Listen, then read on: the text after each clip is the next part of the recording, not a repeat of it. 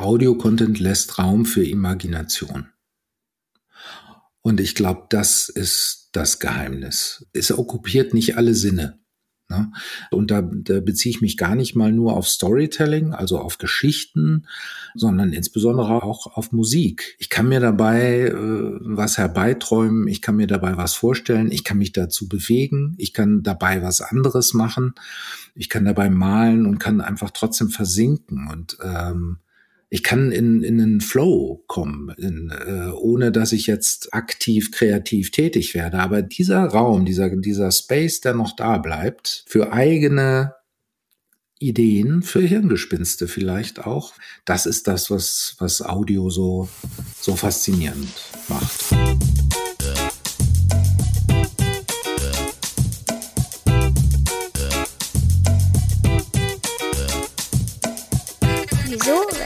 Warum? Der Podcast über Kindermedien.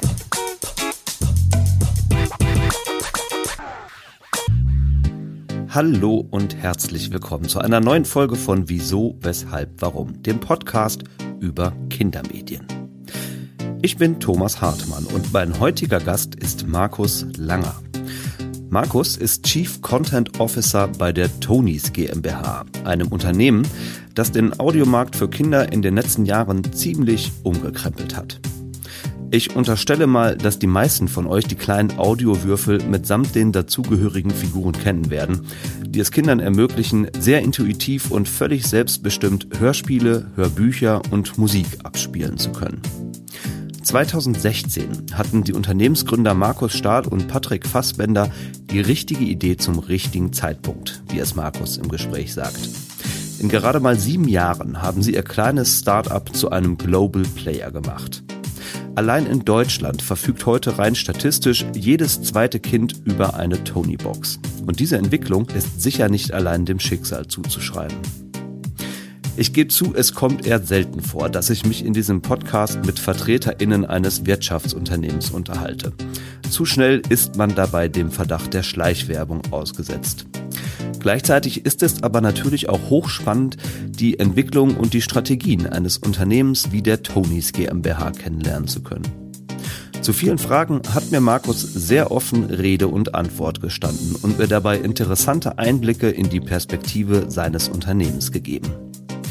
Welches Problem sollte mit der Tony-Box überhaupt gelöst werden?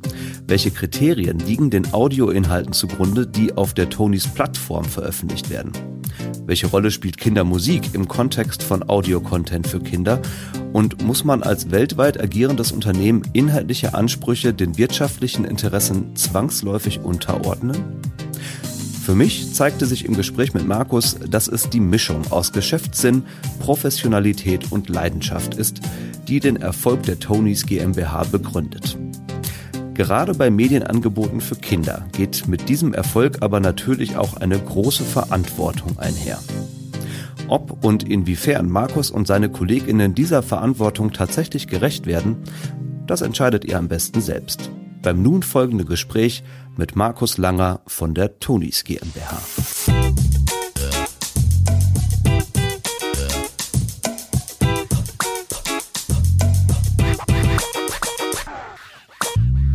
Markus, schön, dass du dabei bist heute bei Wieso, Weshalb, Warum. Herzlich willkommen. Vielen Dank für die Einladung. Ich steige mal direkt mit einer ganz banalen Frage zu deinem persönlichen Medienkonsum ein. Wann hast du dir deine letzte CD gekauft? Oh, das ist eine sehr gute Frage hin und wieder kaufe ich tatsächlich noch CDs, wenn ich feststelle, äh, sie sind weder in den üblichen Streaming-Portalen noch äh, sonst wo erhältlich. Das mag zwei Jahre her sein und ich kann dir auch sagen, welche CD es war. Das war Zero Killed von Hugh Coldman heißt der Sänger. Ganz okay. übrigens ein heißer Tipp für deine Hörer.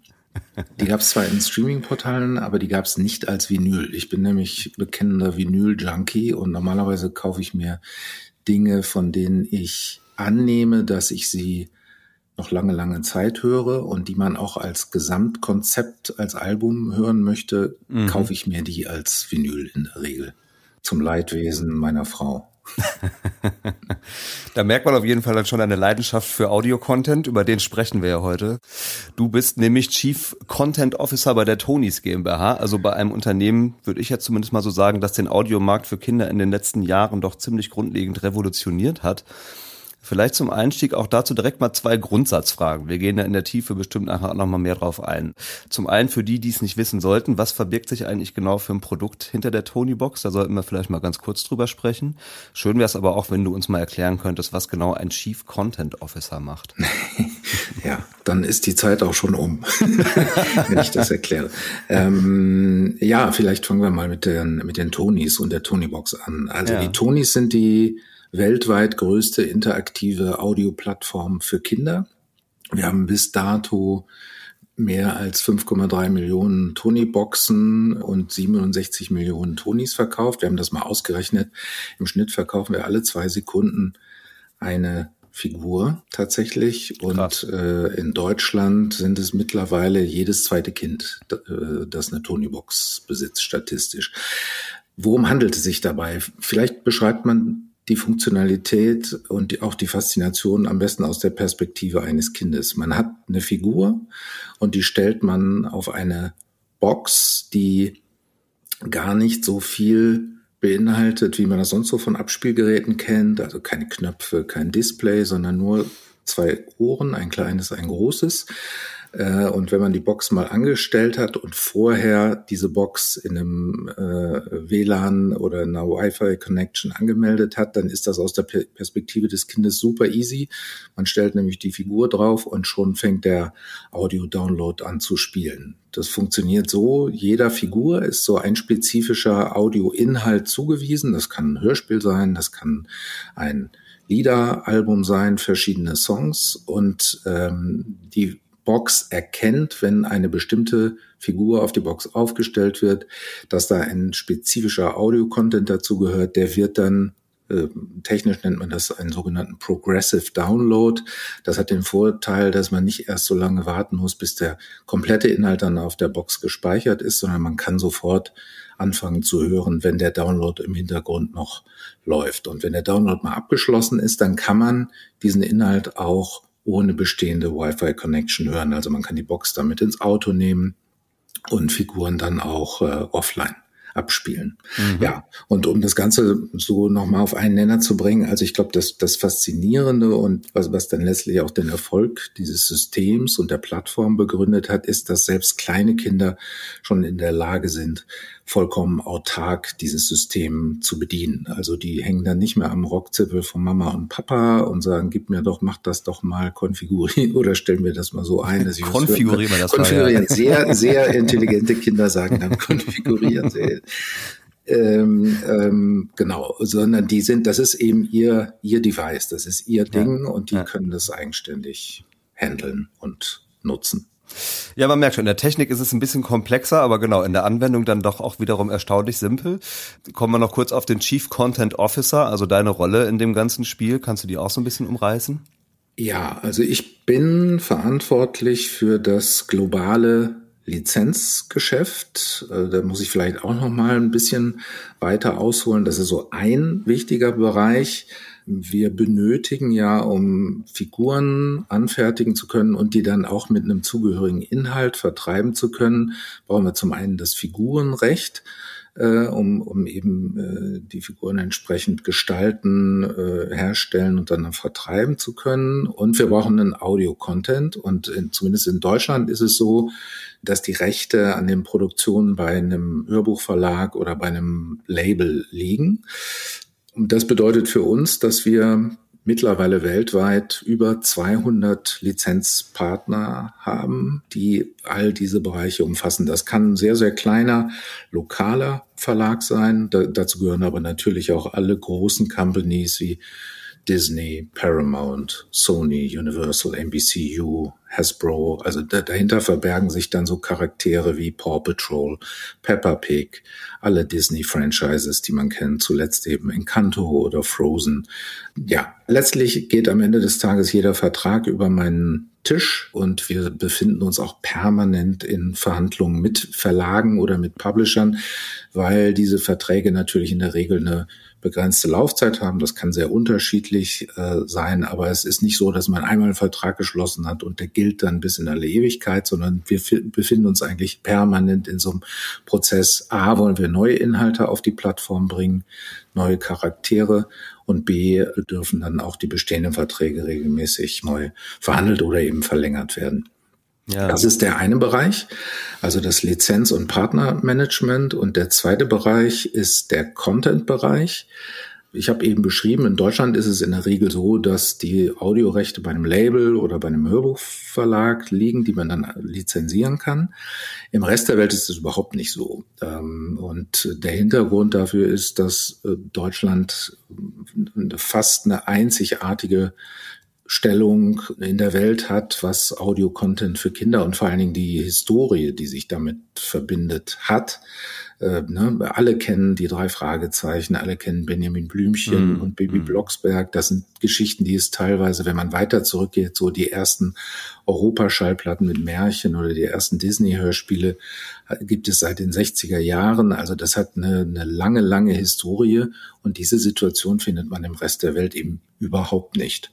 Das führt dazu, dass wir selbst bei so hochkarätigen Lizenzthemen nicht selten die Inhalte selbst produzieren müssen. Das machen wir in Abstimmung natürlich mit den LizenzpartnerInnen oder diese produzieren die äh, und fertigen sie äh, dann für uns an, damit wir sie nutzen können auf unseren Plattformen. Allerdings ist damit auch sehr, sehr viel Aufwand verbunden. Das heißt, wir müssen, ja, müssen äh, sehr viel äh, Investitionen in die Hand nehmen. Wir müssen natürlich auch sicherstellen, dass diese Aufnahmen den Qualitätskriterien der Partner in, entsprechen. Also das ist so, ein, äh, so eine, eine echte Challenge für uns. Äh, das ist uns bislang sehr, sehr gut gelungen. Also wir haben ja langjährige Beziehungen mit Partnern wie, wie Disney und Paramount, Sony und NBCU und bauen das Portfolio äh, weiter aus. Aber es ist eben nicht so, dass die Partner auf Knopf drücken können und sagen, ah, oho, ihr braucht jetzt auch französischen Content, bitteschön, ihr habt ihr den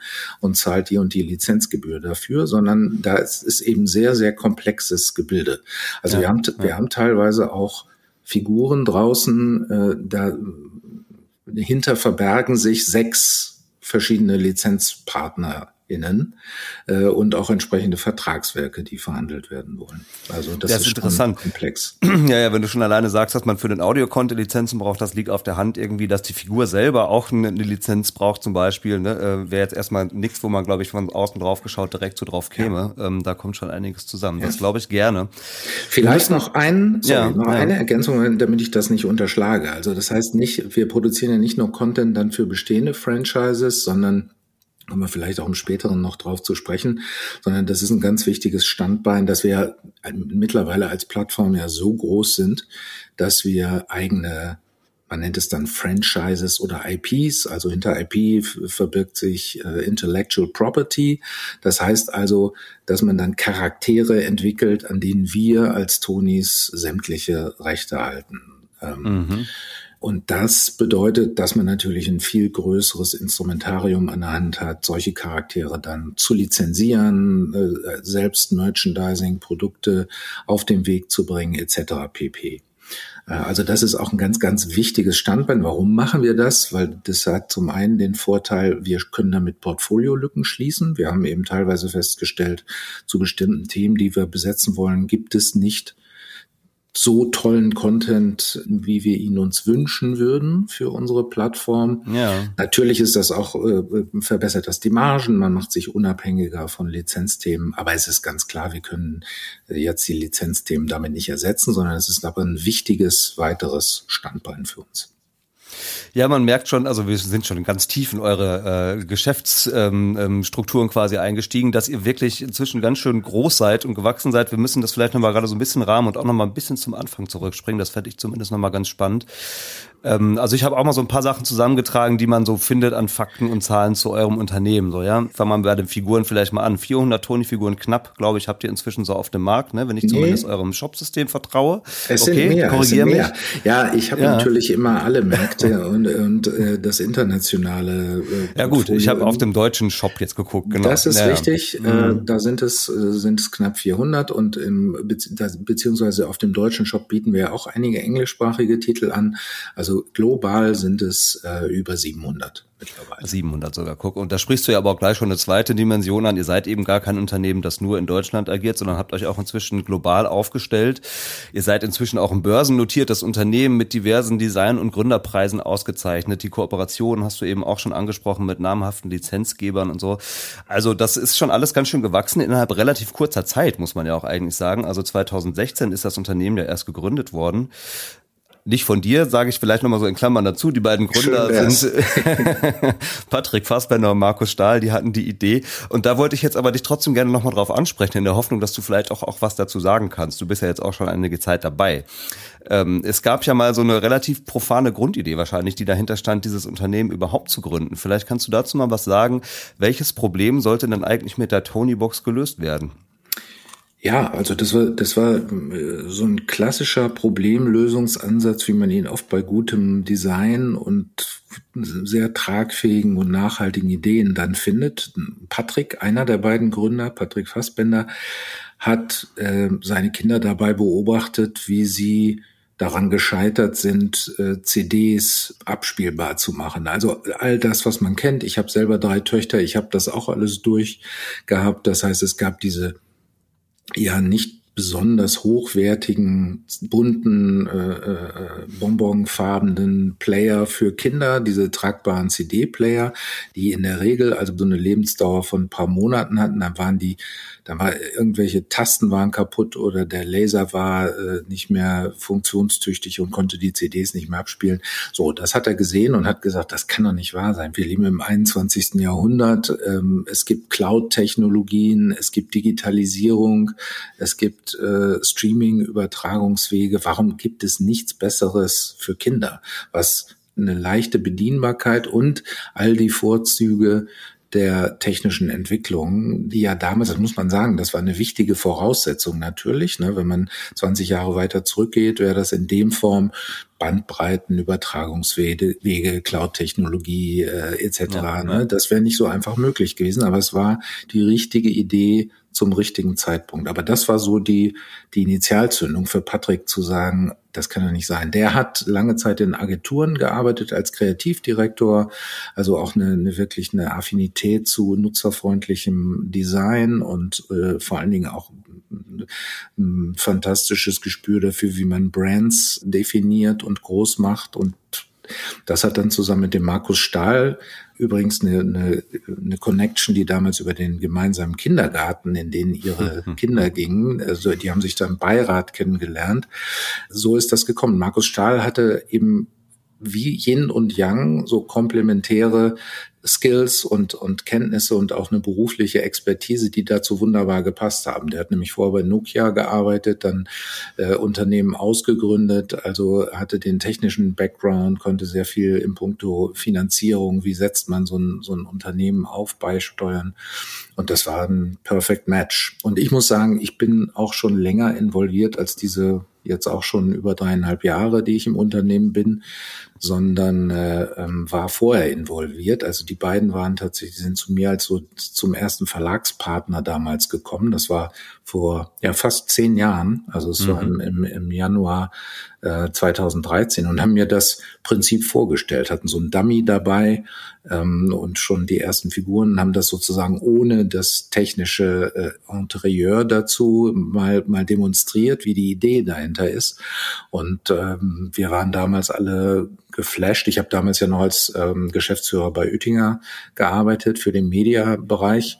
Ähm, und äh, am Ende des Tages hat das dazu geführt, dass äh, die Verlagsgruppe Oettinger oder der Verlag Friedrich Oettinger einer, einer der ersten Investoren mhm. von Boxine ah, ja. hieß das Unternehmen damals ja, noch ja. war. Ach schön, ja, dann hat sich der Zusammenhang auch schon mal geklärt und damit hast du auch wunderbar schon die Brücke geschlagen zu dir persönlich. Die will ich nämlich zum Anfang auch noch mal gerne schlagen, weil mich interessiert natürlich schon noch mal ein bisschen. Du hast das gerade schon gesagt. Du warst auch lange Zeit vorher Geschäftsführer bei Oettinger Audio in Hamburg, also da auch schon mit Kindercontent ja durchaus beschäftigt. Ich weiß nicht, ob du das so unterschreiben würdest, aber ich würde jetzt zumindest mal sagen, man muss ja schon auch irgendwie speziell drauf sein, wenn man sich mit so viel Lebenszeit dieser Zielgruppe und auch diesen Medienangeboten widmet. Wo, wann oder wie ist bei dir diese Begeisterung dafür entstanden oder wird das bei dir Wurzeln geschlagen, dass du dich so sehr für Kindermedieninhalte interessiert hast oder speziell auch für diese Zielgruppe interessiert hast? Eine spannende Frage. Mhm, ähm, danke. da hast du lange dran gefeilt. Ne? Ja. ähm, äh, ja, da muss ich tatsächlich ein bisschen weiter noch zurückgehen. Also ich bin, wie, und zwar wie ich überhaupt in diese Hörbuchbranche gekommen bin. Ich habe damals was äh, völlig anderes studiert. Das würde nicht erwarten lassen oder vermuten lassen, dass das in eine Karriere im, im Kindermedienbereich mündet. Ich habe nämlich vergleichende Religionswissenschaft Ähm, Semitistik und äh, ähm, Kirchenbau und christliche Kunst der Gegenwart studiert und, und jetzt kommt es aber auch Medienwissenschaften. Also so ein bisschen hat mich das dann doch äh, offensichtlich geprägt und geformt, so dass da eine kleine kleine Schnittmenge war. Hab dann alles Mögliche gemacht. Ich hatte mal einen, einen Plattenvertrag bei einem Hamburger Independent Label, so klassisch in die Independent Singer Songwriter. Ne? Ich habe so Home Recording gemacht, das dann eingereicht, zusammen mit einer Band dann das eingespielt. Äh, ähm, war ein kommerzieller Flop, aber ich habe es immerhin mal auf diese CD-Beilagen im Rolling Stone und im Musikexpress ja, geschafft. Ja, habe ich gelesen, genau, toll. Äh, ja, lang, lang ist her, ist alles schon nicht mehr wahr. Äh, das heißt aber, ich hatte immer schon eine Affinität auch zu Musik und irgendwie auch zu gesungenem und, und dann später ge gesprochenem Wort. Und äh, habe dann aber zu der Zeit noch studiert, habe damals mit einer äh, Promotion angefangen im Rahmen eines Graduiertenkollegs und wie das oft so ist, das ist dann nicht mehr verlängert worden. Das heißt, mir wurde sozusagen der Saft entzogen, äh, äh stand dann ohne Geld da und habe mich bemüht äh, um einen Job, um irgendwie meinen Lebensunterhalt zu finanzieren und habe dann in einem der ältesten deutschen Hörbuchverlage angefangen, als, ich würde mal sagen, Mädchen für alles zu arbeiten. Offiziell war das, äh, also damals äh, tatsächlich der Einstieg als Packer im Versand. Das war so auf 400 Euro Basis. Mhm. Und dann habe ich mich aber so gut mit dem Verleger verstanden, dass der nach einem halben Jahr gesagt hat, willst du nicht deine komische Promotion äh, da äh, canceln und bei uns anfangen. Und äh, das hat dann dazu geführt, dass ich so als Assistent der Verlagsleitung. Das heißt, ich war für die Verträge, Lizenzakquisen, äh, Lektorat, äh, war ein kleiner Laden, ne? einer der ältesten Verlage. Damals gab es noch nicht so viele Hörbuchverlage. Es war so um die Jahrtausendwende. Mhm. Ähm, und hab dann war dann zum Schluss Hauskomponist, äh, Aufnahmeleiter und habe wirklich das Handwerk von der Pike auf gelernt, auch Regie zu führen. Ich hatte das Glück, der Verleger war vorher lange, lange Jahre Dramaturg an großen deutschen Theatern gewesen. Hans Eckhardt, wirklich ein ganz toller äh, Sprecher auch selbst, Regisseur und eben Verleger. Und bei dem habe ich so einmal den Rundumschlag gelernt. Das war im Nachhinein dann ein großes Glück natürlich. Da bin ich sieben Jahre geblieben 2005 wurden meine ältesten Töchter geboren und wie das so ist mit eigenen Kindern, wächst dann auch die Affinität oder das Interesse an guten Inhalten für die Kinder. Und das war, glaube ich, für mich so die Initialzündung, mich dann stärker damit zu beschäftigen. Also wir haben schon die ein oder anderen Kinderhörbuchinhalte in dem Verlag, der hieß damals Verlag und Studio für Hörbuchproduktion oder Hörbuch.de, mhm. ähm, produziert. Und äh, genau, dann war es aber für mich nach sieben Jahren Zeit, mal Stadt und auch Job zu wechseln. Und ich habe mich dann bei verschiedenen Verlagen beworben, hatte auch verschiedene Angebote und habe mich dann letztlich für Oettinger entschieden, wo ich dann die Programmleitung fürs Kinder- und Jugendhörbuch äh, und für das DVD-Programm übernommen habe. Mhm. Games haben wir damals auch gemacht, als es noch CD-ROMs gab. Ja. ja, und so viel sei schon mal gespoilert, da kommen wir aber nachher nochmal drauf. Du bist ja auch äh, der Erfinder, so nenne ich dich jetzt mal ganz liebevoll, äh, von der Musikreihe, Kindermusikreihe Unter meinem Bett. Das ist so eines der Erfolgsprojekte auf jeden Fall bei Oettinger, das du mit angeschoben hast. Kommen wir gleich, wie gesagt, nochmal mhm. drauf und gehen wir ein bisschen näher nochmal drauf ein. Aber vorher würde ich nochmal ganz kurz viel weiter noch zurückspringen in deiner Biografie, nämlich in deine eigene Kindheit. Und da würde mich jetzt schon auch nochmal interessieren, mit was für Medienangeboten du dich eigentlich selbst als Kind so beschäftigt hast. Wenn sich denn da noch was rauskramen lässt, ja, ähm, gibt es da irgendwas, was dich so ganz besonders geprägt hat? Auf jeden Fall, auf jeden Fall. Äh, das hat auch dann so im Zuge meiner beruflichen Laufbahn dann immer mal wieder Renaissancen erlebt. Mhm. Also den Anfang, ich habe es eben schon angesprochen, das waren tatsächlich die Europaschallplatten. Das sind so meine frühesten schönsten, tollen Kindheitserinnerungen, äh, wenn ich dann irgendwie bei meinen Großeltern im Wohnzimmer auf dem, auf dem Sofa lag und dann äh, auf einem wahrscheinlich rumpeligen Plattenspieler Hans im Glück und ähm, andere Märchen äh, und was es dann so gab, die Schatzinsel, äh, ja wirklich diese, diese klassische Hörbuchreihe auf Vinyl natürlich gehört habe ich besitze diese Platten tatsächlich auch immer noch. Äh, die die äh, ersten Sesamstraßenplatten, ganz, ganz toll. Mit äh, das, das äh, vergisst man ja heute. Das hatte von Anfang an haben die sehr viel Wert auf sprecherische Qualität gelegt. Das waren ja alles äh, gestandene Theaterschauspieler. Wolfgang Kieling, der den Bert gesprochen hat, übrigens meine absolute Lieblingsfigur im Sesamstraßen-Kontext. Äh, Ernie, Gerd Dufner und Katharina Brau Rauren, äh, die, die auch äh, auf diesen Märchenplatten verschiedene Rollen gesprochen haben. Also es waren wirkliche Theatergrößen, die ihr Handwerk total beherrscht haben, von der Pike auf.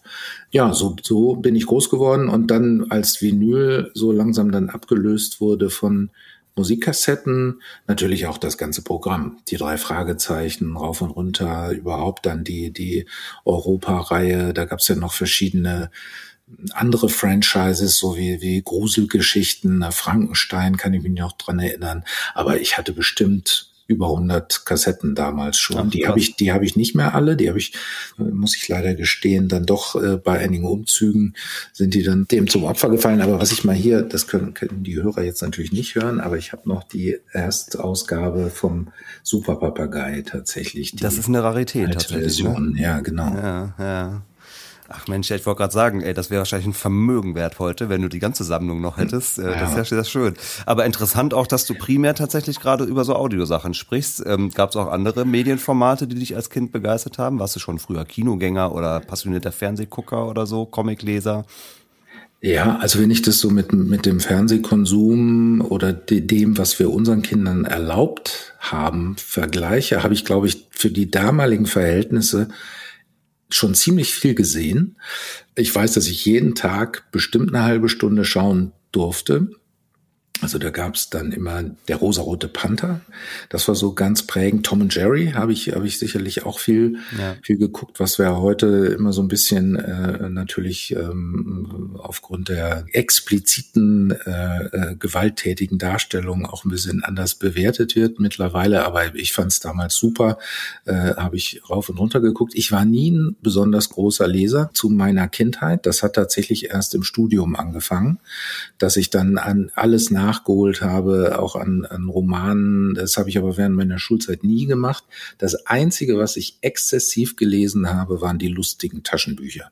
Mhm, äh, ja, da hatte ich mit bestimmt auch über 100 äh, Stück. Das habe ich wirklich so inhaliert. Die grandiosen Übersetzungen von Dr. Erika Fuchs, ja auch eine Legende in diesem ähm, äh, Übersetzerbereich, fantastisch. Und das habe ich geliebt. Clever and Smart äh, oh ebenfalls, ja. Oh ja. Ähm, ich glaube, der Schöpfer ist gerade vor wenigen Tagen verstorben, wenn ich das richtig äh, mitbekommen habe.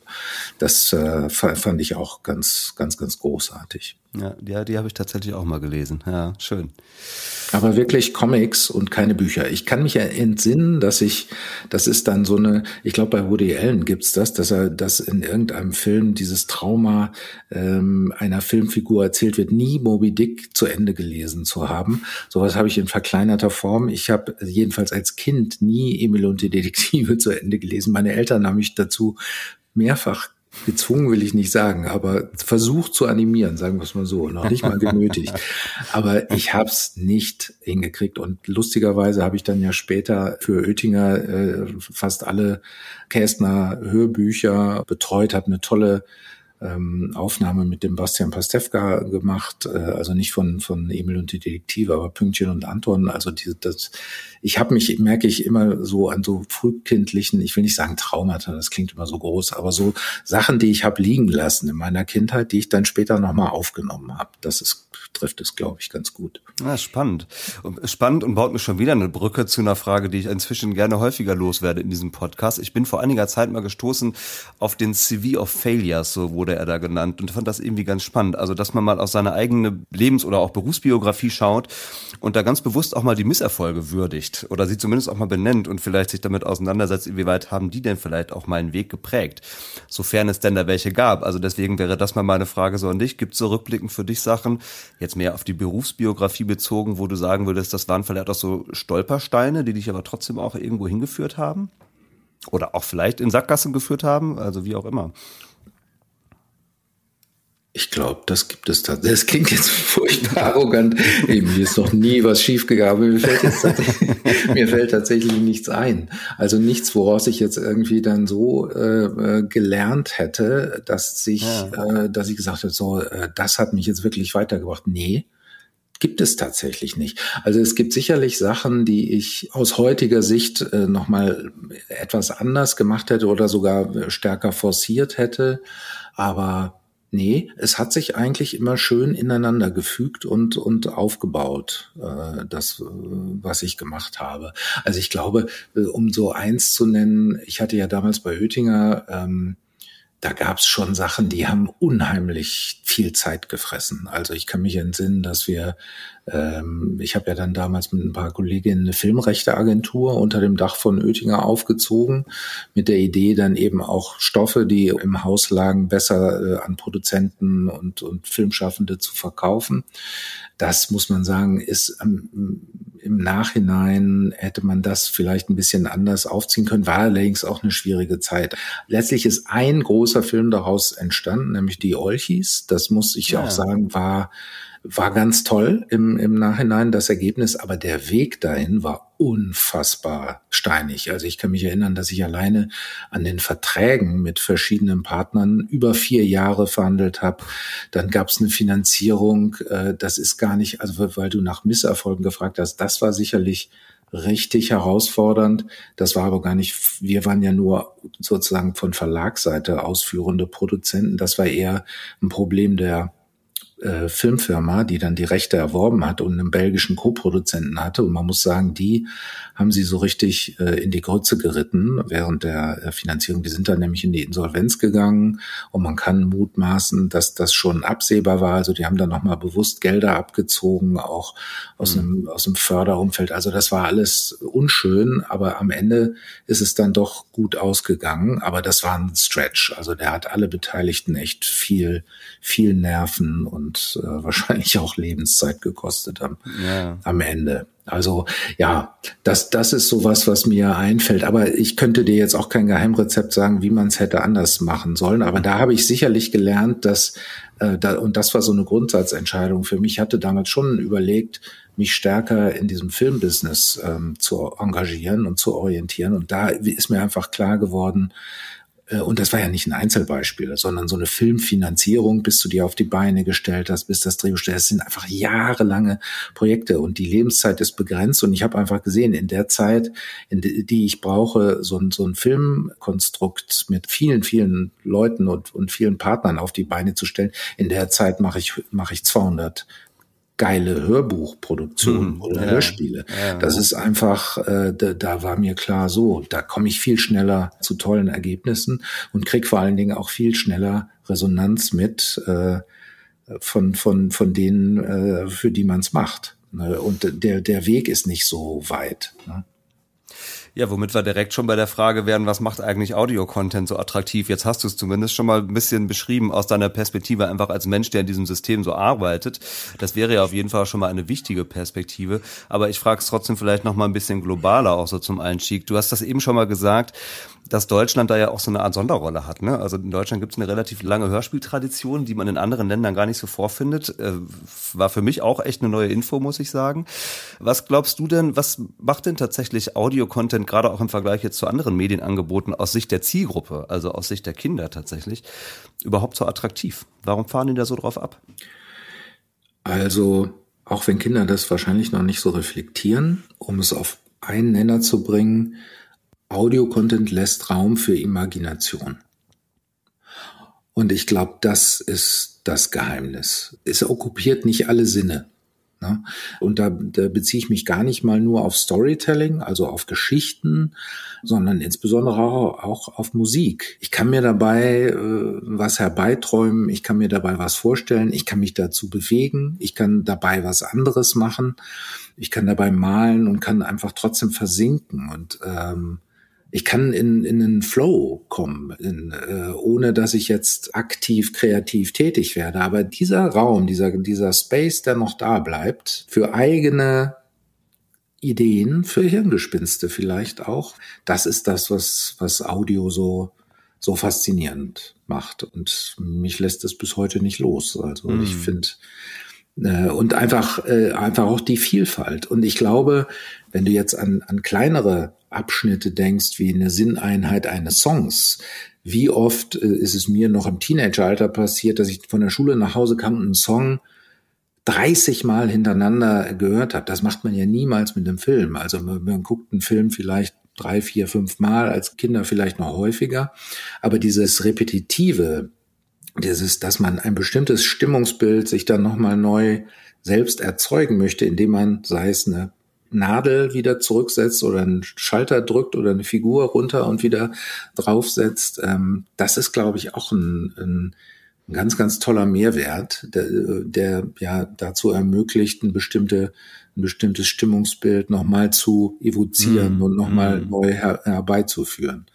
Also ich habe jetzt nicht da, da gesessen und das theoretisch groß reflektiert. Das sind jetzt wirklich so Überlegungen, die mir spontan äh, dazu kommen, aber ähm, ja. ja. die aber auch hochplausibel klingen erstmal. Ne? Also ich glaube, das kann ja auch jeder auch als erwachsener Mensch für sich durchaus noch so abgleichen. Ne? Hat ja zum Beispiel auch einen Grund, habe ich mir ja gerade nochmal gedacht, dass Podcasts gerade auch so durch, also jetzt gerade auch schon lange, ne, aber so durch die Decke gehen und auf einmal ja nochmal so ein ganz neues Medium sich auch verbreiten. Es ist ja am Ende auch einfach Audio-Content, der aber natürlich irgendwie andere Räume schafft, wie du das gerade auch so beschreibst. Ne? Wenn auch jetzt nochmal ganz anders als Hörspiele oder so ja. natürlich. Ja.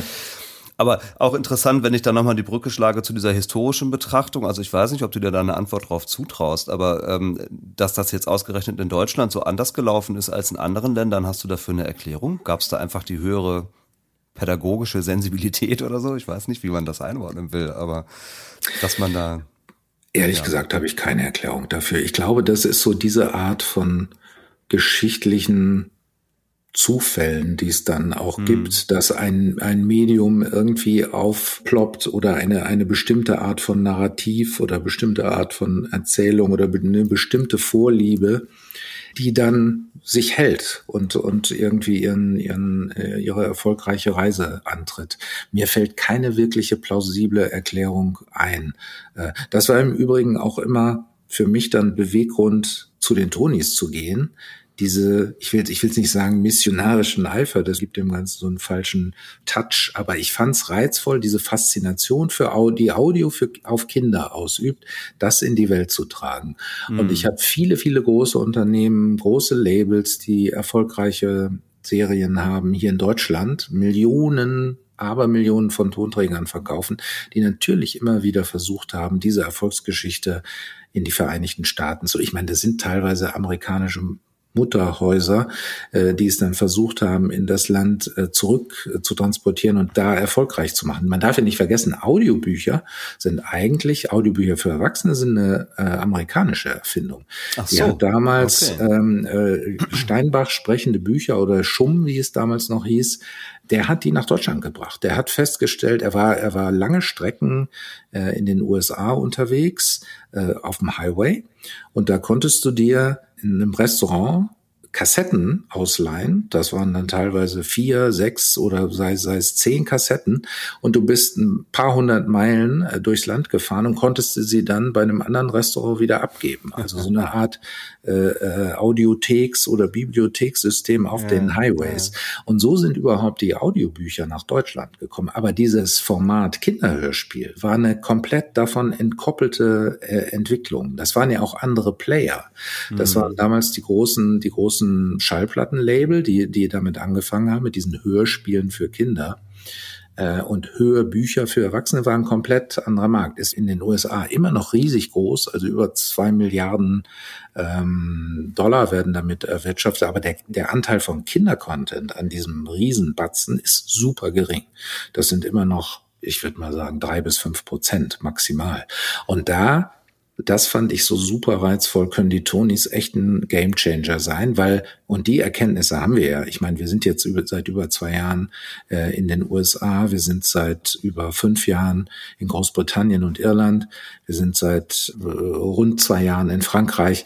Das funktioniert überall. Das Prinzip Tonis funktioniert bei Kindern weltweit. Die Faszination mhm. mhm. ist gleich stark, der Appeal ist gleich stark, der Wunsch dann nach mehr äh, Content. Ähm, es funktionieren auch die gleichen Inhalte teilweise. Das sehen wir bei unseren eigenen Franchises. Na, natürlich gibt's marktspezifisch oder nach Re Regionen spezifische Unterschiede. Es gibt immer lokale Helden, die man dann in dem jeweils anderen Land nicht kennt. Aber es gibt doch auch eine recht, recht große Schnittmenge. Und äh, das hat zum Beispiel dazu geführt, dass wir bei unseren eigenen Musikreihen, wir haben ja dann sehr viel auf, auf Tonys Originals gesetzt, das nennt sich Favorite Children Songs oder auf Deutsch eben die Lieblingskinderlieder. Das ist so eine Art äh, kleine Eigenmarke dafür ja, das sind überall in, äh, in der ganzen Welt sind das, gehört das zu unseren Bestsellern. Findest du überall unter den mhm. Top Ten. Das ist mhm. schon bemerkenswert.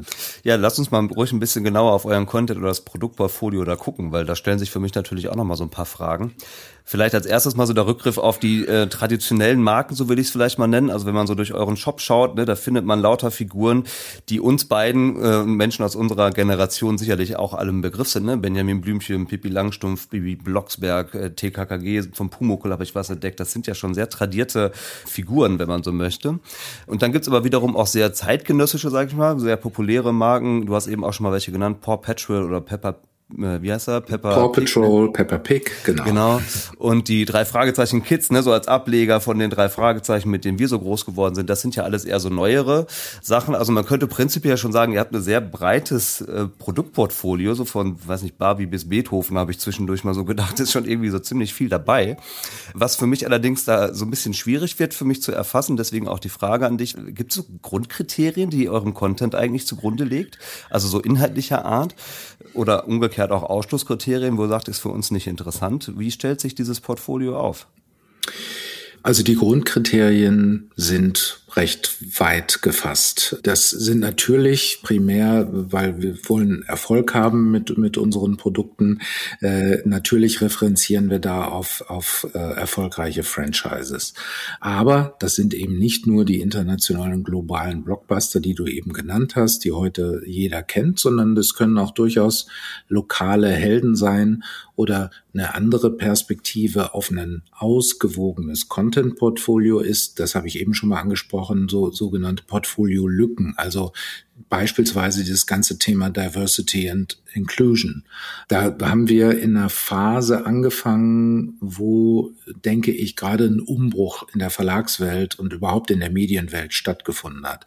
Also als die Tonis an den Start gingen, 2016, wenn du da nach Kinderbüchern oder gar nach Kinderhörbüchern oder Hörspielen Ausschau gehalten hast, wo Inklusion auf eine ja, würde ich mal sagen, nicht ausgestellte Art und Weise, also wo das Thema Anderssein jetzt so wahnsinnig herausgehoben wird. Und ich habe dann immer von sogenannten Meta-Erzählungen gesprochen. Da ging es gar nicht mehr um eine tolle Kindergeschichte, ob eine Abenteuergeschichte oder eine Familiengeschichte, sondern es ging um dieses Thema Anderssein.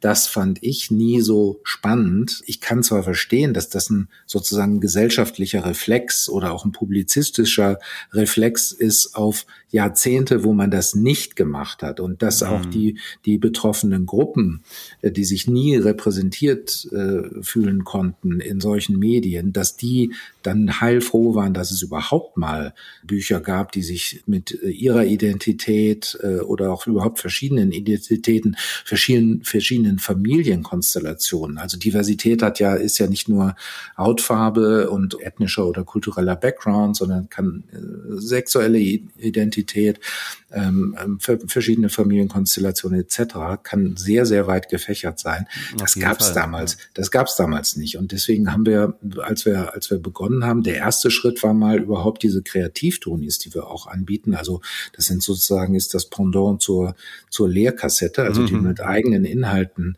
füllen kannst. Also entweder selber produziert oder auch bestehende Inhalte, die du eben zu Hause sowieso hast. Die, die gab's zu Anfang nur in einer einheitlichen hellen Hautfarbe. Und da war der erste Schritt, das war ganz klar, als wir, als wir in Amerika, in, in den USA gelauncht haben, das können wir nicht machen. Ja, das, das, das spiegelt einfach die, die gesellschaftliche Realität überhaupt nicht wider. Und dann haben wir angefangen, drei verschiedene Hauttöne zu entwickeln. So ist das immer weitergegangen. Mittlerweile gibt es Tonis zu Pride, Tales, es gibt Black Tales und äh, African Tales, also ähm, ein weites, weites Spektrum ähm, von, von Geschichten äh, Planet Oma haben wir, haben wir rausgebracht, das so vom Alltag eines muslimisch sozialisierten Kindes erzählt in, in UK. Also das ist eben, gehört eben auch zu einem Portfolio. Und das ist ja, unabhängig ja. von der, von der Wirtschaftlichkeit, sondern da haben wir einfach den Anspruch als kuratierende Plattform eine möglichst große Vielfalt äh, abzubilden, so dass ich meine meine Mission oder meine Vision war immer jedes Kind soll sich soll sich repräsentiert äh, fühlen und so, um es negativ zu wenden soll geschützt werden von Inhalten, die unter Umständen problematisch sind. Ne? Du weißt selbst, es gibt, wenn man sich gerade die Geschichte der deutschsprachigen Hörspielklassiker zu Gemüte führt, da gibt's natürlich notgedrungen, weil die in den 60er, 70er, 80er Jahren, da herrschte einfach noch ein anderer Diskurs. Aus heutiger Sicht würde man sagen, ist diskriminierend, ist rassistisch, ist teilweise sexistisch problematisch. Äh, und da haben wir schon sehr, sehr klare Regelungen. Also mein Lieblingsbeispiel ist da immer Pippi Langstrumpf. Das kann ich sehr gut beurteilen, weil ich damals selber bei Oettinger in der Verantwortung war, mhm. neue Inhalte, neue Hörspiele zu produzieren. Da gab es natürlich die alten Fassungen, die aus den 60er Jahren stammten, wo das N-Word teilweise äh, zigmal dann zu hören ist. Und das kann man einfach als heutige kuratierende Plattform mit einem Anspruch, ähm, kann man nicht mehr so in die, in die mhm. Welt bringen. Mhm. Und das war damals eben genauso, wie es bei Oettinger unser, unser Anspruch war. Es gab dann neue Besetzungen. Übrigens wichtig, ähm, das wissen auch viele nicht, die sozusagen die Political Correct Versionen von Pippi Langstrumpf sind zuerst in Deutschland erschienen. Die, die schwedischen Urheber oder die Erben von Astrid Lindgren haben lange gesagt, nee, da ändern wir nichts dran und haben dann aber doch nach gewissen, nach einer gewissen Zeit entschieden, nee, wir, wir müssen das, wenn wir das als Klassiker, wenn das seinen Fortbestand haben soll, müssen wir da an diesen Stellen Änderungen vornehmen. Ja. Und das wäre auch im Sinne von, ich weiß, äh, äh, natürlich kontrovers diskutiertes Thema. Es gab aber, und das war so der ausschlaggebende Punkt, von Astrid Lindgren zeitlebens Äußerungen in diese Richtung, äh, die mal irgendwann auch wortwörtlich gesagt hat, wenn, wenn ich heute das schreiben würde, würde ich es nicht mehr so schreiben.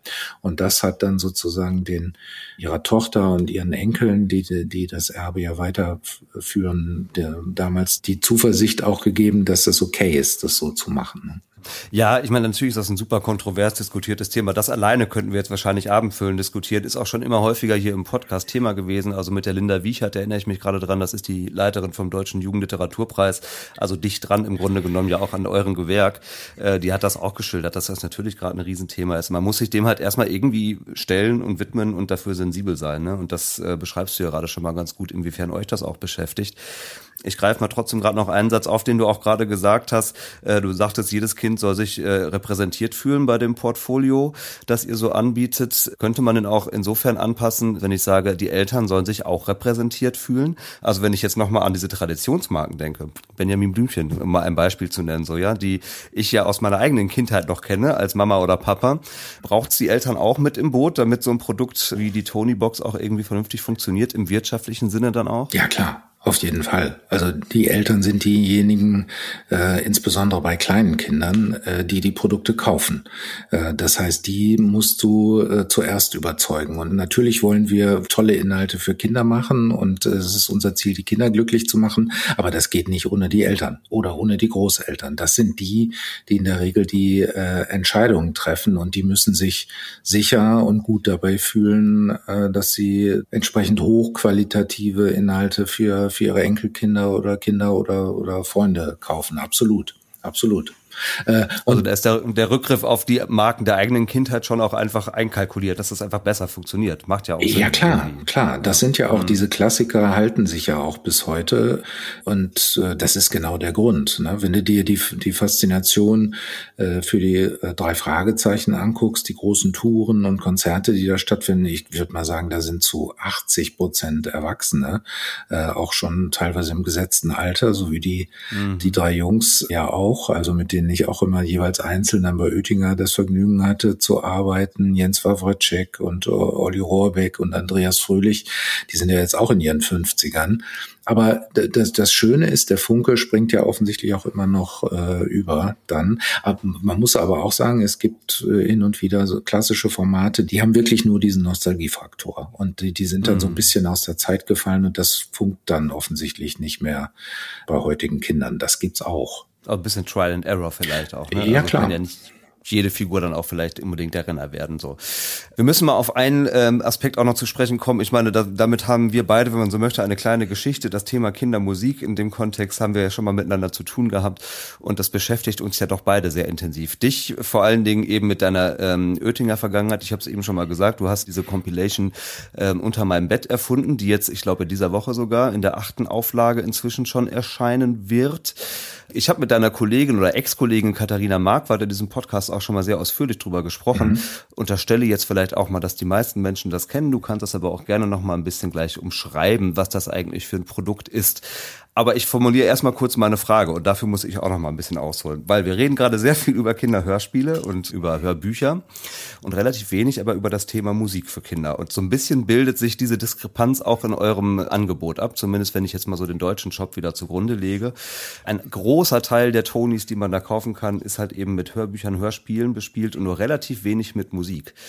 Und du weißt das selber, die Menschen, die in Deutschland Kindermusik machen, äh, fühlen sich natürlich massiv unterrepräsentiert in dem Angebot, das ihr da irgendwie am Markt habt.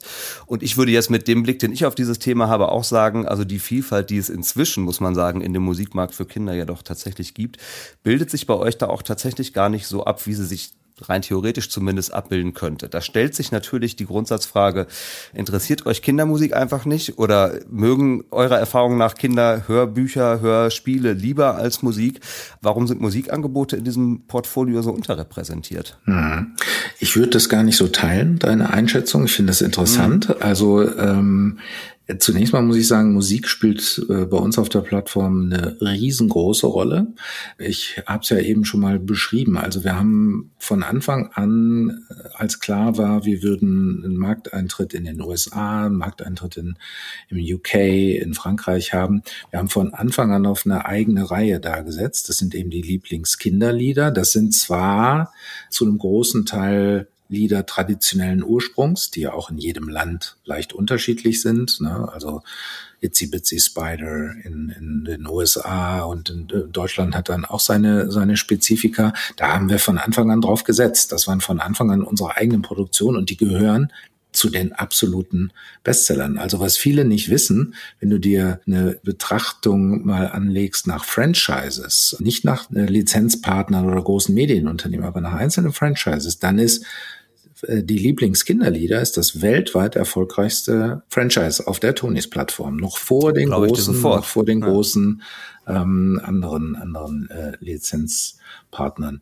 Und ähm, ich stimme dir zu. Wir haben nicht dieses ganz breite Spektrum abgebildet, aber ich kann ja sagen, dass ich damals, als ich noch auf Oettinger Seiten war, sehr viel auf die Tonys äh, Plattform gebracht habe, so von meinen Hirings äh, bei Oettinger, also die sich dann im Fahrwasser von unter meinem Bett, ne, also unter meinem Bett ja von Anfang an so als Musikprojekt, das nicht auf den Mainstream gezielt hat, äh, sondern eher so im, im Indie-Umfeld. Das ist natürlich ein dehnbarer Begriff, das ist mir schon klar. So Independent gibt's in, in, ja, ja. in der Weise gar nicht mehr. Ja, es waren ja natürlich auch KünstlerInnen wie Bela B. oder Clouseau, die würde man jetzt heute auch nicht mehr als Independent bezeichnen, aber sie kommen zumindest aus diesem, kamen mal aus diesem diesem, aus diesem Umfeld. Und ich habe damals, es hat einen Bummelkasten Toni gegeben, es hat ein Lucas in Love, also Gorilla Club, also auch ja auch eine super, übrigens eine Kölner äh, Indie-Band. Mhm. Da hat's einen äh, Toni gegeben. Wir haben äh, auch in dem klassischen Kinderliederumfeld Rolf Zukowski, wir haben Lichterkinder, es erscheint jetzt gerade ein zweiter Lichterkinder, Toni. Da gibt's schon, würde ich sagen, großes Spektrum, aber man hat auch gesehen, und das ist wiederum die, die Krux oder die Verantwortung, die wir als global äh, agierendes Unternehmen haben. Wenn du dann bestimmte Verkaufszahlen nicht erreichst und bestimmte Schwellenwerte nicht, nicht über, überschreitest, äh, dann ist einfach ein zu großes Missverhältnis zwischen dem Aufwand. Es muss ja für jede Figur, die handbemalt werden, immer noch, äh, muss ein eigenes Werkzeug angefertigt werden. Da kannst du nicht einen kurzen, günstigen Weg gehen, sondern das ist sehr aufwendig. Das sind einfach Kosten, die, die da entstehen. Und so eine Figur muss sich dann auch rechnen. Und wir haben mhm. festgestellt, dass bei diesen vielen, wenn du dann sehr, sehr kleinteilig wirst, also wir haben ja beispielsweise auch im Musikbereich ähm, Willi Astor. Also es gibt schon im deutschsprachigen Raum Volker Rosin. Also da ist ein, da ist ein Spektrum da und die eben von mir genannten, auch sicherlich nicht so bekannten Namen. Äh, da haben wir einfach festgestellt, obwohl da teilweise mein Herz dran hängt. Auch so eine Figur wie Sven Phantom.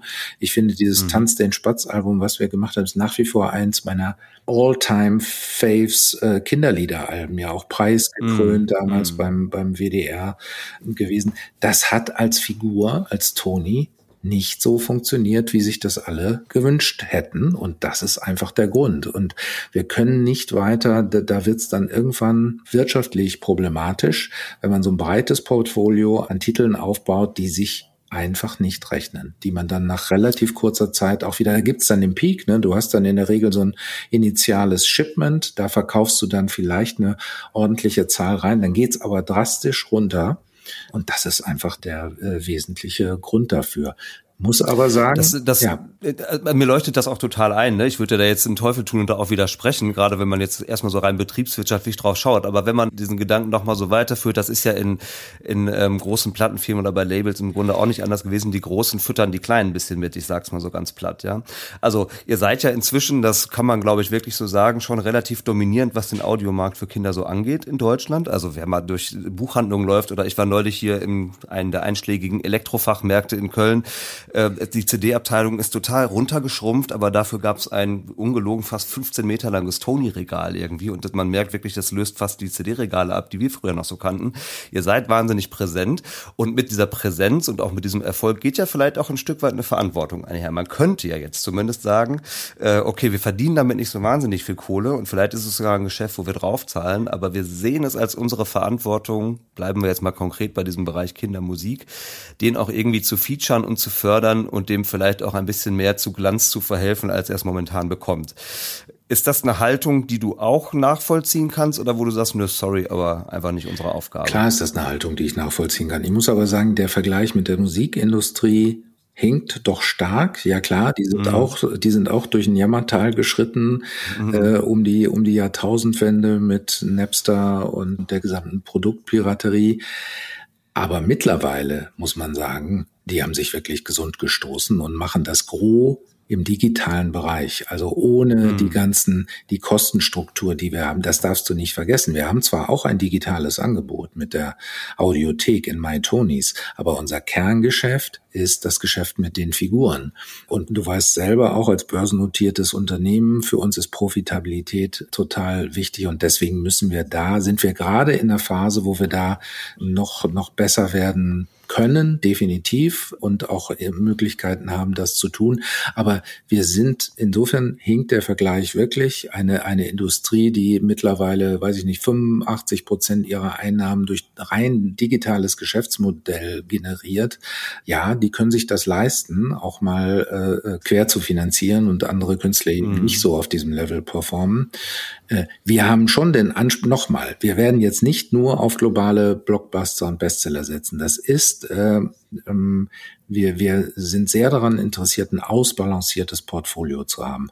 Aber das legt uns gerade auch gewisse, ich will nicht sagen Fesseln an, aber das, wir sind einfach auch dazu aufgefordert, sehr, sehr sorgfältig zu prüfen, was wir auf unsere Plattform bringen. Denn wie mhm. gesagt, jede dieser Figuren ist mit ungeheurem Aufwand verbunden. Werkzeugerstellung, Handbemalung, da muss alles funktionieren. Und deswegen müssen wir sehr darauf äh, achten, dass dass eine bestimmte Schwelle, und das hast du eben im Kindermusikbereich. Ich kenne viele, viele, ich könnte jetzt auch zehn weitere Namen nennen, wo ich sagen würde, große Klasse hätte ich total gerne auf der Plattform. Mhm. Ich kann dir aber mhm. jetzt schon prophezeien, es wird ein Flop.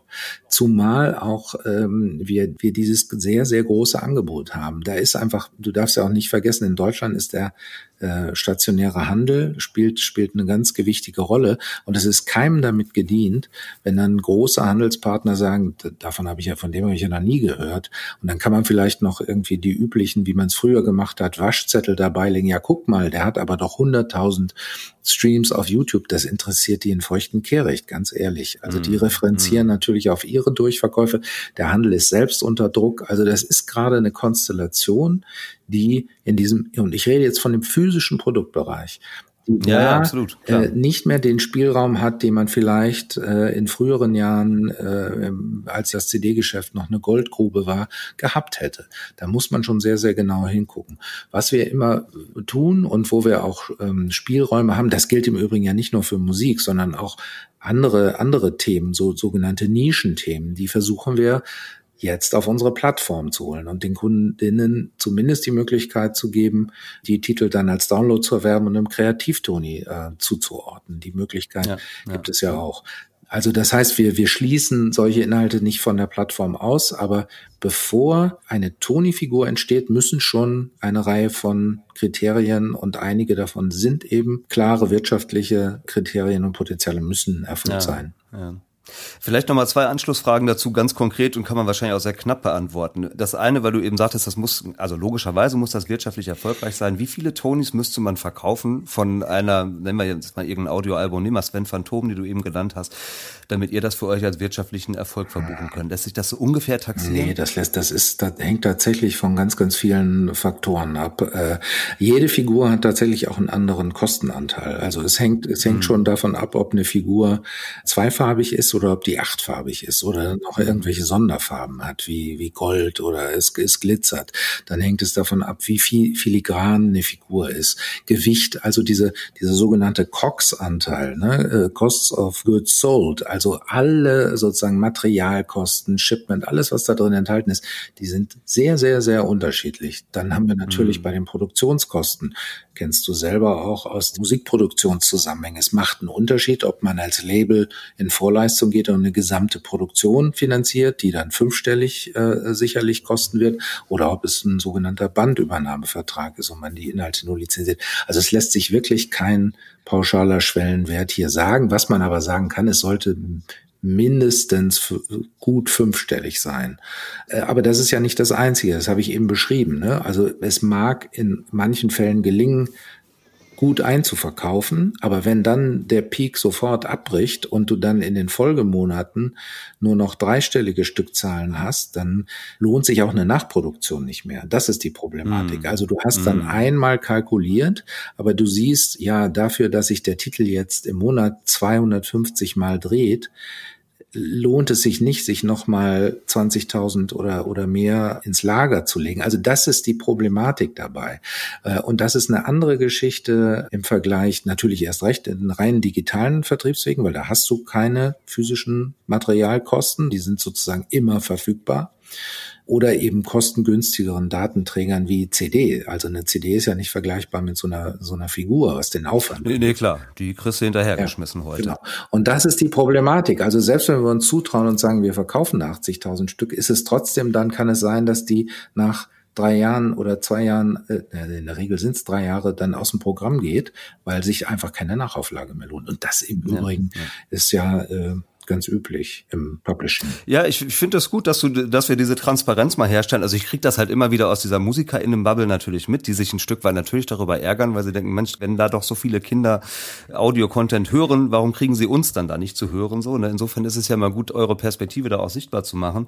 Eine Frage, wenn ich mir nochmal diesen Hut MusikerInnen aufsetze, ähm, trotzdem noch abschließend vielleicht dazu, nur mal angenommen, ich hätte das nötige Kleingeld dafür zu sagen, wisst ihr was, Markus, das kostet euch gar nichts, ich zahle euch das alles ist, was es euch kostet, diese Figur umzusetzen und sie in den Laden zu stellen.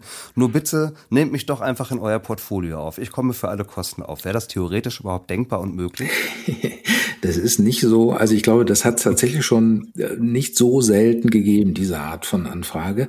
Und ich kann letztlich nur was Ähnliches antworten, was ich gerade gesagt ja, habe. Ja. Natürlich würde dann so ein Projekt auch wenn es uns initial nicht viel kostet, wir haben ja trotzdem Aufwände. Wir haben die vertrieblichen Aufwände, wir müssen es shippen, es äh, blockiert, böse gesagt, einen Platz auch in unseren Werbematerialien, äh, Newsletter etc. Das heißt, es nimmt einem anderen womöglich viel, viel aus unserer Sicht lukrativeren Content oder, oder Character den Platz weg. Und wir haben ja nicht unbegrenzte Kapazitäten. Das heißt, wir müssen uns sehr, sehr genau überlegen, erst recht, wenn du dir klar machst, wir, wir sind mittlerweile mit unseren Produkten in, in mehr als 23 Ländern verfügbar. Ja, also ich habe jetzt von USA und Frankreich, da haben wir eigene Dependancen und eigene Teams, aber wir sind in 23 Ländern verfügbar und wir haben Kenntnis darüber, dass Tony Boxen in über 100 Ländern der Welt sozusagen mal initialisiert worden sind. Das heißt, wir müssen einen Weltmarkt bedienen und die Slots, äh, die Produktionsslots und auch die Kapazitäten, das sind alles richtig große Investitionen, die damit verknüpft sind. Wir müssen Materialien einkaufen etc. Das heißt, diese Produktionsslots sind schon hart umkämpft. Da müssen wir auch immer genau gucken. Ähm, natürlich haben globale Projekte immer Vorrang. Wenn ich eine Figur herstellen muss und kann sie weltweit, also in all unseren Kernmärkten plus dann noch in einigen anderen Ländern äh, vermarkten, hat die natürlich einen anderen Stellenwert als Jetzt bin ich wieder beim kleinen independent deutschen Singer-Songwriter, der einen vollen Produktionsslot wegnimmt, aber nur in Deutschland wahrscheinlich auch wirklich nur in Deutschland, nicht mal in Österreich und der Schweiz veröffentlicht äh, und verkauft werden kann. Das ist einfach die mhm. Abwägung, die wir bei jeder mhm. Entscheidung, bei jeder Figur treffen müssen. Ja. ja, da ist der Kindermedienmarkt auch, glaube ich, schon spezieller. Ne? Auch das kenne ich aus diesem Podcast hier, aus vielen Gesprächen inzwischen, wenn man das mal vergleicht mit dem Bereich Kinderfilm beispielsweise. Also da merkt man, dass wenn man das jetzt auch mal den internationalen Markt sich anschaut, dass Kinder und auch Eltern selbst den Anspruch formulieren, dass in Kinderfilmen auch die Lebensrealität der Kinder wiedergespiegelt sein soll. Ne? Das heißt, es macht natürlich einen Unterschied, ob ich da irgendwie das Gefühl habe, der Film spielt in einem Umfeld, das mir selber auch vertraut ist, oder ich sehe jetzt eine amerikanische Lebensrealität vor mir oder so. Und ähnlich ist das ja über allein wenn wir über Sprache sprechen, auch schon, wenn wir jetzt über Musik beispielsweise reden. Ne? Was habe ich davon, wenn ich mir jetzt als Kleinkind Kinderlieder auf Französisch anhöre oder so, wenn ich sie nicht verstehe? Genau. Also das, klar, das leuchtet total ein. Ähm, du guckst schon gerade ein bisschen auf die Uhr. Ich gucke auch auf die Uhr. Ich habe, das sei dir auch total zugestanden. Wir haben unsere Stunde schon total überzogen eigentlich. Äh, darf ich mir noch ein paar Minuten ja, nehmen, klar. um äh, zumindest noch eine, äh, also einen Themenkomplex würde ich gerne wirklich noch mal mit dir anreißen. Ich würde wirklich noch mal, das ist größere Thema erfolgreiche Markenbildung auch gerne aufmachen. Wir hatten im Vorgespräch schon mal drüber gesprochen, weil da gibt es zumindest einen Aspekt, den ich auch noch mal gerne aufgreifen würde etwas längere Vorrede vielleicht, um das noch mal ein bisschen zu rahmen. Also es gibt da sicherlich unterschiedliche Dimensionen. Zum einen so die Frage, was leistet denn das Produkt eigentlich? Ja, also was macht das Produkt für Menschen überhaupt so interessant? Dazu haben wir ja eben jetzt schon mal so ein bisschen was gesagt. Ja, also komplexe Technologie, sehr intuitive Bedienung. Das ist sicherlich etwas, was es sehr interessant macht. Es hat keinen Bildschirm, man kann mit den Figuren sogar auch noch spielen und so. Also es gibt so ganz unterschiedliche Dimensionen, die das Produkt für sich genommen sicherlich sehr interessant machen. Du hast in irgendeinem Interview mal gesagt, ihr hättet Marken Tonyfied. Das hat es irgendwie ganz schön auf den Punkt gebracht für mich, finde ich, weil ähm, ja, das ja wirklich mit dem Produkt so möglich ist, ne, in sie in so ein ganz anderes Medium zu übersetzen. Äh, die andere Frage ist sicherlich auch, wie ihr euch strategisch als Unternehmen aufstellt. Auch darüber haben wir schon gesprochen. Globale Märkte, äh, Thema Sichtbarkeit, ähm, selbst börsennotiert und so. Auch darüber könnte man noch mal viel sprechen. Ich würde aber gerne noch auf einen anderen Punkt kommen, nämlich was Menschen mit diesem Produkt machen. Und ähm, da komme ich noch mal zu der Frage Influencer-Marketing ähm, weil auch das ist etwas, was man ganz äh, ja doch sehr interessant bei euch beobachten kann, dass es ja doch relativ viele Menschen im Netz gibt, die ähm, ja, ja, ich, ich will jetzt nicht mehr sagen in eurem Auftrag, sondern einfach, weil sie vor diesem Produkt so fasziniert sind, auch selbst wiederum Werbung dafür machen. Ja, so funktioniert ja auch erstmal Influencer-Marketing, ohne dass man sich selbst vielleicht als solcher versteht. Leute sind begeistert von einem Produkt und zeigen das dann auch. Du hast auch dazu mal in einem Interview gesagt, unser System ist Instagrammable. auch das fand ich ein ganz schönes Wort. Könntest du das noch mal ein bisschen mehr mit Inhalt anfüttern? Was meinst du ja, damit eigentlich? Klar. Also erstmal muss ich sagen, ich wollte nicht unhöflich sein, dadurch, dass ich auf die Uhr geschaut habe. Ich will nur gut. meine lieben Kollegen nicht hängen lassen, aber wir haben tatsächlich ja, ja. ein bisschen Zeit. Alles gut. Ähm, Super. Ähm, ja, wir haben von Anfang an beobachtet ähm, in den sozialen Netzwerken, dass der Funke zu der Community sofort übergesprungen ist. Also wir hatten, wenn, wenn man sich auf Facebook bestimmte Gruppen angeschaut hat, die sich dann konsolidiert haben mit mittlerweile auch, glaube ich, über äh, äh de äh, deutlich über 100.000, äh, wenn man alle zusammenzählt, Friends und Followern, die da zusammenkommen, die waren von Anfang an super aktiv und sind selbst kreativ geworden. Das heißt, die haben, sie haben sich äh, die ersten Boxen gekauft, die ersten Figuren und haben dann angefangen, ein wunderbares Beispiel sind die sogenannten Zaubertonis. Da gibt's auch einen eigenen Channel dazu. Die haben dann angefangen, als es noch keine Paw Patrol Figuren gab, als es noch keine Pippi Langstrom Figur gab, haben sie äh, Kreativtonis gekauft, haben die auf eine bestimmte Art und Weise mit heißem Wasser, glaube ich, teilweise gekocht. Also man kann das auch wirklich nicht empfehlen. Ich weiß nicht, was die da alles veranstaltet haben, aber haben jedenfalls den NFC-Chip und den Magneten da rausgelöst und den in der handelsübliche Figur von Pippi Langstrom, von äh, welchen Charaktern auch immer. Ich glaube, ich habe auch ACDC-Figuren, Freddie Mercury, äh, alles Mögliche aus allen möglichen Kontexten gesehen und haben sich ihre eigenen Tonis gebaut.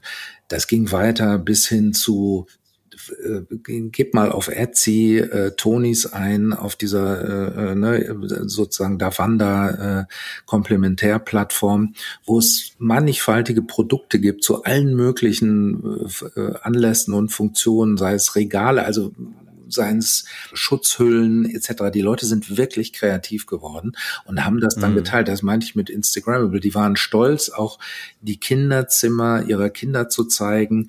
Collectibles, ja, da, das war ein Riesen. Ich meine, man, es gibt einfach so einen menschlichen Draht dazu, seine eigenen Vorleben, seine Hobbys, auch Sammlungen zu inszenieren und dann zu zeigen und, und vorzustellen. Und ich kann mich noch erinnern, in der ersten Zeit, die Sammlungen wurden immer größer. Das waren teilweise dann irre Bilder mit irgendwie fünf, vier Boxen und, und hunderten von Tonis und selbstgebauten Regalen und äh, individualisierten Regallösungen oder Transportlösungen, Aufbewahrungslösungen. Also das war von Anfang an eine unfassbare Dynamik, die ich noch nie bei einem vergleichbaren Produkt in der Form gesehen habe. Das heißt, wir mussten da gar, du hast es beschrieben, also das ist nichts, was wir jetzt irgendwie dann äh, initialisieren oder oder gar bezahlen mussten, sondern es hat sich einfach aus sich selbst daraus entwickelt. Dann, wenn man es professionalisiert und wenn ich insbesondere an US denke, äh, da spielen Celebrities und bekannte Persönlichkeiten nochmal natürlich eine ganz andere mm. äh, Rolle und es ist ähm, insbesondere so in der Holiday Season, ne, wenn es dann an die an die äh, äh, Weihnachtskäufe gibt und äh, Weihnachtsempfehlungen, dann hat, gibt's große, große Sendungen mit Whoopi Goldberg, mit Ellen DeGeneres, die dann äh, tagelang Empfehlungen für Produkte aussprechen. Da mussten wir natürlich dabei sein. Und das ist klar, da äh, muss man dann auch entsprechend ähm, Geld in die Hand nehmen, um, um sowas zu befördern. Das ist dann einfach die professionelle Seite. Aber daneben gibt es immer noch diese riesige Zahl von, von Menschen oder auch Geschichten, die dann zurückkamen während der Pandemie, war das ganz häufig der Fall, dass Großeltern von ihren Enkelkindern getrennt wurden und uns ganz, ganz herzerwärmende äh, Geschichten erreicht haben, wie dann die Großeltern mit den Enkelkindern über Tonis und über draufgesprochene Botschaften mit denen kommuniziert haben, so die Verbindung erhalten haben. Also das Produkt und auch die Plattform als solche und die Funktionalität geben so viel her, um, um es war von Anfang an eine Love Brand. Das kann man wirklich sagen. Es war von Anfang an eine Love Brand. Mhm. Wir sehen es ja. auch, es gibt diese Messparameter, das nennt sich Net Promoter Score. Ne? Das wird insbesondere in den USA auch eingesetzt. Da fragt man ab, wie wahrscheinlich ist es, dass du dieses Produkt Freunden und Familie empfehlen wirst. Und da haben wir überall fantastische Werte, die teilweise über Apple äh, und dergleichen liegen. Also das, das ist schon irre, dass das überall in dieser Form funktioniert. Ja, ist interessant, äh, wenn du gerade von Love Brand sprichst. Ich bin auch auf einen Vortrag von einer Kollegin von dir gestoßen, äh, wurde, glaube ich, im Rahmen eines Schweizer Markenkongresses oder so gehalten. Der trug den Titel How to Get People Obsessed with Your Brand. Ähm, das da merkt man ja schon, also du beschreibst das gerade, vieles passiert sicherlich auch einfach so, man kann es nicht ganz steuern, aber natürlich kann man sich das auch zunutze machen und ihr werdet ja auch schön blöd, wenn ihr es nicht macht. Ne? Also so ist es, es hat beide Seiten, oder? So kann man es vielleicht festhalten. Na klar. Ja, ja, ja. Äh, dann kommen wir noch einmal auf die Frage zu sprechen, ähm, und damit kommen wir auch so langsam auf die Zielgerade hier, wenn es nochmal so um Kritik geht, die ja auch an diesem Produkt an sich geäußert wird. Auch das muss man ehrlicherweise sagen, gibt es ja. Ein Kritikpunkt, der häufiger geäußert wird, ist diese Monopolstellung, die ihr euch erarbeitet habt. Also die Tony Box ist ein geschlossenes System, ja. Also natürlich funktioniert das nur mit den Figuren, wenn man jetzt nicht zumindest so ganz kreativ wird wie das, was du eben von einigen beschrieben hast. Äh, es gibt auch nicht so ganz viel konkurrierendes Umfeld. Also Sony hat ein vergleichbares System auf dem Markt Ich weiß, Lidl hat es auch mal probiert. Ich glaube, das ist sehr schnell wieder irgendwie eingeschlafen. Ähm, also ihr habt euch da schon so ein bisschen zum Platzhirschen gemacht, meine ich ganz, ganz wertfrei erstmal. Aber die Frage, die für mich damit verbunden ist, wäre eher die, ob man denn auch so zum Platzhirsch werden muss, wenn man in diesem Produktsegment überhaupt wirtschaftlich erfolgreich werden muss. Also geht die Monopolstellung mit dem wirtschaftlichen Erfolg zwangsläufig einher? Oder wäre das auch anders denkbar?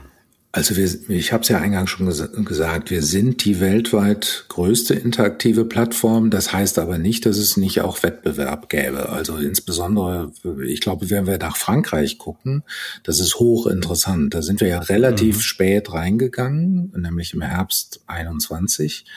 Äh, da gab es schon reichlich Konkurrenz im Markt. Nicht unbedingt äh, in, in, ah ja. in diesem figurativen äh, Bereich, aber es gab, eine Reihe von Playern. Und das war teilweise eine, auch fand ich nicht, aus meiner Sicht nicht ganz nachvollziehbare Entwicklung, weil da teilweise Verlagshäuser ihre eigene Hardware, ihre eigenen Devices kreiert haben, auf denen dann nur äh, sozusagen die proprietären Inhalte äh, abgebildet werden konnten. Und auch wenn du äh, in die in die USA oder nach UK guckst, also es gibt schon Wettbewerb, aber ich würde sagen, wir sind mit großem großem Abstand ähm, der der Marktführer in diesem Segment. Warum sind wir das? Weil wir eben von Anfang an auf eine Portfoliobreite gesetzt haben. Also es ist nicht nur die Funktionalität, auch die die muss man auch sagen, die Stabilität der Figuren, das heißt, und die auch der mhm. Hardware. Wir sehen bei äh, einem übergroßen Anteil unserer äh, Boxen, die wir ab 2016, 17 verkauft haben, dass die immer noch in Benutzung sind.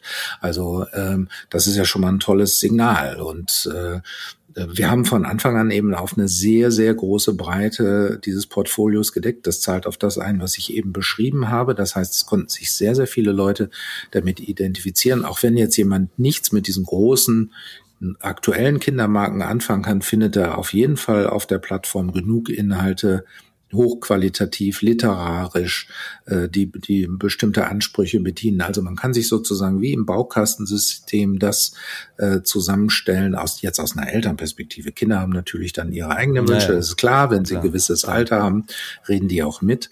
Und das ist nochmal ein wichtiges Momentum, was ich, was ich eben noch nicht äh, genannt habe die Funktion des Elternunterstützers oder Elternbegleiters bei bestimmten Ritualen. Also wir haben im äh, vergangenen Jahr eine Eigenmarke, die nennt sich Sleepy Friends oder in Deutschland Schlummerbande auf den Weg gebracht. Das war ein recht funktionaler Ansatz. Wir haben einfach auf, äh, aufgrund unserer Daten gesehen, Inhalte, die so mit Schlafen gehen, gute Nachtgeschichten, gute Nachtlieder konnotiert sind, sind sehr, sehr stark in der Nutzung. Verwundert ja auch nicht. Und äh, Klar, dann, ja. dann haben wir äh, neben, wie gesagt, auch Musikgenuss äh, und, und andere mehr. Und haben dann gesagt, so, dann lass uns doch mal jetzt eine Eigenmarke entwickeln mit einem eigenen auditiven Konzept. Wir haben sehr, sehr großen Aufwand betrieben, haben uns angeguckt, was gibt es sowohl auf Plattformen wie YouTube, aber auch auf Calm. Äh, es gibt diese berühmten White Noise äh, Boxen. Das ist äh, hier in Deutschland gar nicht so verbreitet, aber in den USA ein Riesenmarkt, dass du dir so eine für 30 Dollar einen Würfel ins, ins Kinderzimmer stellst, der nichts anderes kann als Rauschen produzieren. In vielleicht noch drei verschiedenen Varianten. Das ist es, ja. Und da haben wir gesagt, dass, da kann man wirklich ansprechenderen und tolleren Content machen. Und dann sind wir dahergegangen und haben original Musiken komponieren lassen, haben die kombiniert mit Naturgeräuschen. Das hat eine sehr lange Spieldauer, äh, haben äh, spezifische gute Nachtgeschichten erzählt, haben eigene Charaktere dafür entwickelt. Das heißt, und, und das es war von Anfang an Instant äh, Success. Also es hat sich sofort in den Top 5 bei uns global äh, etabliert, äh, was, was, die, was die Umsätze mhm. und die Performance mhm. angeht. Und das ist natürlich für uns ein super wichtiges Signal, da mehr in diese Richtung zu gehen und auch den Eltern nicht nur zu sagen, ja, hier, das ist irgendwie ein Ding, was eure Kinder unterhält, mal für eine Stunde, sondern dass sozusagen ein Begleiter durch den ganzen Tag sein kann und bestimmte ritualisierte Dinge wie Zimmer aufräumen, äh, kindliche Rituale, Zähne putzen. Dazu haben wir jetzt was gelauncht. Und da gibt's natürlich noch vielfältige weitere Möglichkeiten, sich so zu positionieren. Das heißt, es ganz stark in den kindlichen Alltag eingebettet. Es ist nicht entkoppelt von dieser Eltern-Kind-Beziehung, sondern es ist integriert und es unterstützt äh, bei bestimmten Dingen. Und wer, also wenn man sich die, die, die Rezensionen zu Sleepy Friends anguckt, das ist bombastisch. Also die Eltern sagen, ich hatte, mein Kind hatte immer Riesenprobleme einzuschlafen, damit schläft es nach fünf Minuten ein. Das ist ja, echt nicht, ja. nicht selten. Also es hat wirklich funktioniert, dieses Konzept ist aufgegangen. Und den inhaltlichen Content haben wir mit einer Autorin, die zugleich auch Psychologin ist und sich sehr mit diesen Transition-Ritualen befasst hat, entwickelt. Das heißt, das ist schon, da steckt schon sehr viel Brainwork dahinter, um dann solche tollen Inhalte ja, zu kreieren. Ja.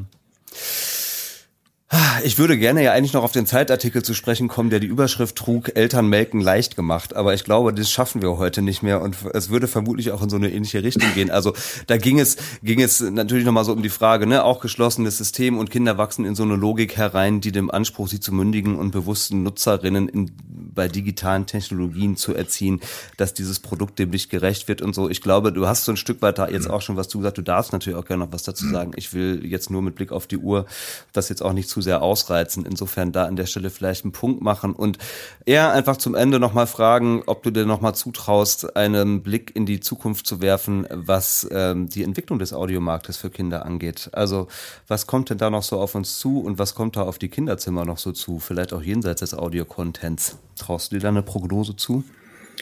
Ähm, ich finde die Zukunft ist golden, was das, was das angeht. Also ich glaube, das ist alles noch nicht ausgereizt, was, was äh, unterschiedliche Formate angeht, was auch eine stärkere Einbeziehung von Kindern angeht, was insbesondere, und ich habe, wie gesagt, ja nicht nur den deutschen Markt, sondern den globalen Markt immer im Blick, was, was die, die äh, ja überhaupt erstmal Bekanntheit von Audio für Kinder in, in, in einem medialen Kontext äh, be bedeutet, da haben wir echt noch sehr viel Wegstrecke und ungeheure Potenziale noch vor uns. Ja, ja. Also US sind gerade stehen die Zeichen wirklich gut, weil es uns da gelungen ist, äh, alle großen Retailer zu knacken. Also wir sind in den Target-Filialen. Target ist so ein riesen ähm, äh, Unternehmen, was insbesondere auch Eltern anspricht. Äh, Walmart wird, wird hier den Hörern vielleicht eher was sagen. Da sind wir mittlerweile, es kommen jetzt in, in diesem Jahr über 3000 Point of Sales dazu. Das heißt, wir sind da jetzt stationär, hinterlassen wir auch einen großen Fußabdruck. Und das hat die Geschichte insbesondere auch in Deutschland uns gezeigt.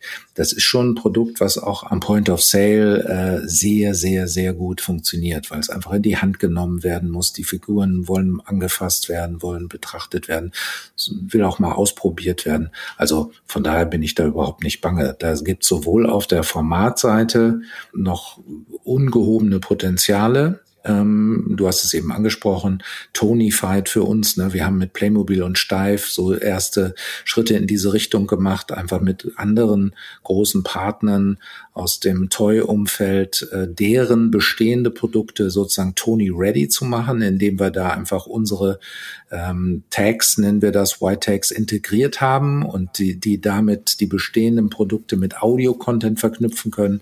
Das ist auch noch lange nicht ausgereizt. Also da gibt's gibt es noch sehr viel zu tun und wir haben sehr viel in der Pipeline äh, für die nächsten Jahre. Ganz offensichtlich. Also zusammenfassend, es wird noch ein bisschen dauern, bis das dem Toni dasselbe Schicksal widerfährt wie der CD vielleicht, über die wir einleitend gesprochen haben. Das ist schön. Ja, Markus, ey, vielen Dank, äh, dass du so ausführlich äh, mir hier Rede und Antwort gestanden hast. Das hat mich wirklich sehr, sehr gefreut. Vielleicht wiederholen wir es nochmal und gehen auf das eine oder andere Thema nochmal intensiver ein. Schauen wir mal. Für heute will ich wirklich erstmal einen Punkt dran machen. Danke dir und wünsche dir und äh, deinen Kolleginnen und Kollegen natürlich weiter viel Erfolg bei dem, was ihr da so tut. Bin gespannt, wie sich das weiterentwickelt. Ich danke dir. Hat sehr viel Spaß gemacht. Prima, alles klar. Dann bis zum nächsten Mal. Tschüss. Ciao.